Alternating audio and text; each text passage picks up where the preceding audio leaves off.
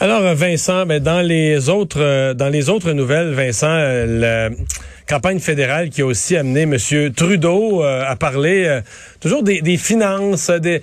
Trudeau, depuis deux, trois jours, hier, c'était l'accès à une propriété je pense qu'il y a quand même un réalignement, un réalignement de campagne pour tomber dans le quotidien des gens ordinaires, avec des propositions plus concrètes. Et aussi, c'est qu'il y a un lien avec les annonces d'hier, où l'objectif était de ramener, euh, donc d'offrir aux Canadiens la possibilité d'avoir une première maison plus facilement. On sait à quel point c'est difficile en ce moment et coûteux. Euh, hier, on faisait la promesse, entre autres, du 40 000 dollars qu'on peut s'accumuler avant 40 ans à l'abri de l'impôt pour pouvoir euh, s'acheter une première maison. Mais ces, ces promesses-là, Mario, et ça, Justin Trudeau peut-être le, le, découvre, il faut les financer. Il hein. faut trouver de l'argent quelque part. Mais là, aujourd'hui, il y avait ça, une façon d'aller chercher plus d'argent. Et c'est en allant chercher euh, ça chez les banques, entre autres. Donc, en offrant, en imposant les grandes institutions financières euh, de 3 supplémentaires. Donc, ça fait passer le taux d'imposition de 15 à 18% dans un prochain mandat libéral. Euh, c'est ce qu'il disait alors qu'il était à Vancouver, coin qui est grandement touché par la, la, la hausse du prix de l'immobilier depuis plusieurs années maintenant. ce qu'il disait, Justin Trudeau, c'est qu'il est venu le temps d'en demander un peu plus aux banques et aux grandes compagnies d'assurance euh, qui doivent faire partie de la solution, qui ont fait de bonnes affaires pendant la pandémie. Euh, et euh, ça permettra, cet argent-là, ben, d'aider les jeunes propriétaires à ben, acquérir cette propriété de leur rêve. bon, alors, hmm. c'est non mais on est Justin Trudeau. Mais on est dans le, on parle au monde. C'est ce que je retiens là. on parle on vient à l'ABC de la vie, les finances des gens, les banques, mais tu sais, les euh, les attaques qui se sont rendus compte que là, les attaques du négatif à tous les jours, euh, c'était en train d'anéantir leur campagne. Le, son problème, c'est qu'aujourd'hui, on, ne parlera pas de ça, on va parler juste de Mme Monsef. Euh, oui, là, chaque jour, on a l'impression, ah bon, ça, on l'avait pas prévu. Non, je sais, hier, il y avait, hier, il y avait une journée sur l'accès à la propriété, même si les solutions sont pas excellentes, c'est quand même un bon thème, mais on a parlé juste des sondages, c'était mauvais pour lui. Là, aujourd'hui, on parle de Madame Monsef, donc. Mais autant du côté euh, O'Toole euh, qui sort aujourd'hui avec euh, les le dossier de la santé mentale, où il veut devenir très fort là-dessus, ce qui fait partie quand bon d'une problématique réelle. hier, ou plutôt cette semaine, revenait sur dire ben il faut que les travailleurs aient une place au, placé au conseil d'administration. Hier, c'était les pensions, faut protéger les les, les, les fonds de pension. Qu'est-ce que tu trouves comme l'alignement où on veut être se montrer ben pas peut pas dire de gauche là, mais tu sais c'est c'est c'est peut-être pour aller ben, chercher du vote qui ne va pas chez les, vers conservateurs habituellement. Clairement. Mais ce qui est quand même fascinant quand tu mets tout ça bout à bout, je veux dire, présentement, cette campagne devrait en être une du grand redressement financier. C'est-à-dire, en fait, une journée, la, moitié des jours de campagne devrait être complètement dédiée à, après une année où il va y avoir eu euh, quasiment 400 milliards de, déficit, puis que la dette du Canada a explosé en un an, euh, qu'est-ce qu'on fait? Quelles sont les solutions pour remettre les finances du Canada à l'endroit? Et plutôt que ça, on a une campagne parfaitement traditionnelle. On promet de l'argent. Des nouveaux programmes. Des nouveaux programmes. Et, et ça, c'est quand même ahurissant quand même ahurissant. C'est vrai qu'on parle, c'est peut-être parce qu'on attend un peu là. Euh, on va arriver avec la ça. Campagne, euh, après avoir annoncé, après avoir annoncé du nouvel argent dans tous les secteurs, on va dire, on s'occupe de la dette. c'est bon. Ça. Oui, bon, c'est pas l'angle visiblement qu'a pris euh, qu'a pris Erin O'Toole, alors que pour l'NPD, euh, c'était du côté des, des, factures de téléphonie et d'internet, disant qu'on paye trop cher au Canada. Mais ça, ça fait le NPD, je pense, c'est leur troisième campagne. C'était l'angle. Ah, oui, oui. Ah oui, c'était un des engagements forts en 2019, puis je veux pas me tromper, mais je pense en 2015 aussi. Ouais, ils n'ont pas été le gouvernement encore non plus. Non, ils n'ont pas pu, c'est ça. Euh, alors, une, bonne, une bonne idée il y a 10 ans, ça peut être encore bon. Ils n'ont pas pu le mettre en application, c'est bien certain. Et le bloc, peut-être un mot sur euh, les, le, dossier des prestations. Là.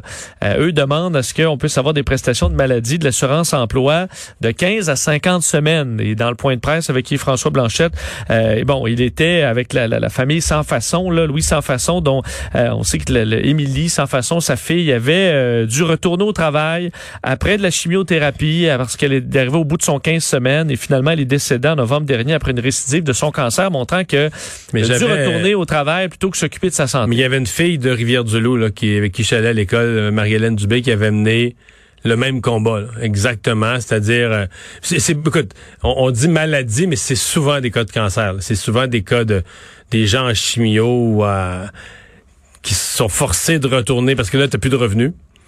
Euh, soit que tu forcé de retourner au travail euh, très affaibli par la chimio ou en chimio ou soit que tu es forcé de, de, de, de, renoncer à toute forme de revenu. Il faut que tes parents, faut que quelqu'un d'autre, faut que la communauté te vienne en aide, faut que tu demandes carrément l'aumône.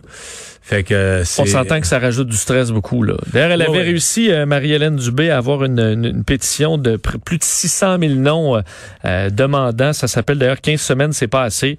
et on peut comprendre à quel point c'est difficile pour ces gens-là. Fait que le bloc a trouvé l'argent dans les coffres pour... pour une telle mesure? Oui. non, là, ils... ils l'ont pas ventilé nécessairement. C'est quand même le fun d'être le bloc. Ben, tu, tu, mets, tu mets l'accent sur euh, chaque jour, des, priorités, des enjeux. Chaque jour, c'est ça. Mais chaque jour, en même temps, ils promettent indirectement, ils promettent de l'argent. Mais il n'y a jamais un moment où tu arrives puis que tu te fais poser la question. Mais toi, si t'étais au pouvoir, là, ça balance-tu ton affaire? ben, à la limite, ben, si tu veux le balancer, tu dis, ben là, on va couper dans l'Ouest. Comme t'as pas, de, comme t'as pas de candidat dans le oui, taxer l'Ouest. Comme t'as pas, comme pas de candidat partout dans le pays, là, tu peux viser des régions puis les peinturer au rouleau. Les autres, qu'on leur enlève l'argent pour le donner au Québec. Oui, bon, c'est bon on ça. prendre les sables bitumineux. Quoi qu'il y ait des gens qui ont le cancer, euh, c'est pas. Ah, non, non, ça c'est pas. Plus, euh, je pense pas que c'est un poids financier euh, si immense sur sur les épaules de la société. Bilan alourdi aujourd'hui de la COVID au Québec. Oui, et on se demandait hier, hein, est-ce qu'on va voir des journées plus élevées? Est-ce qu'on voyait une tendance vraiment à la stabilité Stabilité, ben là, oui, c'est plus haut aujourd'hui. 550 cas de COVID, un nouveau décès, huit hospitalisations, quatre personnes de plus aux soins intensifs. Donc tous les chiffres sont en hausse, alors que souvent on est habitué d'en voir un plus haut. Euh, l'autre plus stable. Ben là aujourd'hui, euh, malheureusement, ça monte un peu partout. Euh, et c'est le cas à Montréal aussi. Vous avez fait référence tantôt à ce point de presse de Mylène Drouin de la santé publique. Il dit ben, à Montréal, oui, on, on, sent une quatrième vague qui est bien implantée. On va réévaluer par contre les recommandations au mois d'octobre, mais il n'y aura pas de nouveaux, de nouveaux assouplissements. Là. Même avec l'arrivée du passeport vaccinal, il n'y aura pas d'assouplissement avant, du moins jusqu'à nouvel ordre. Question de voir quelle sera la tendance des prochains chiffres. Parce que quand même, on dit oui, les cas arrivent, et, euh, mais c'est les hospitalisations surtout qui euh, inquiètent. Et pour l'instant, c'est plutôt stable. Du moins, ça monte tranquillement. Et on espère que la vaccination euh, empêche le système de la santé d'être surchargé. Mais on dit à Montréal, là, le, variant Delta, c'est 50% des cas également. Et plusieurs secteurs un petit peu plus, un petit peu plus intenses, un peu plus chauds que d'autres. entre autres, Saint-Michel, Parc Extension, Bordeaux, Quartier-Ville, Rivière-des-Prairies. Eux, c'est taux de positivité de 5% ce qui est 2% plus élevé que, le reste, de la moyenne de la ville. Donc, c'est les quartiers chauds présentement à Montréal. Et je note que dans la hausse des hospitalisations, c'est Christian Dubé, je pense ce matin, donner une précision que les, 19 derniers entrées à l'hôpital, 17 étaient non vaccinés. Oui, ça, ça semble clair de ah plus en plus partout où tu regardes. Euh, ah ouais, fait que c'est 10 euh, en fait, 10 à 15 de la population qui représente 90% des nouvelles hospitalisations. Une petite minorité de la population qui donne une forte majorité des, euh, des personnes euh, hospitalisées.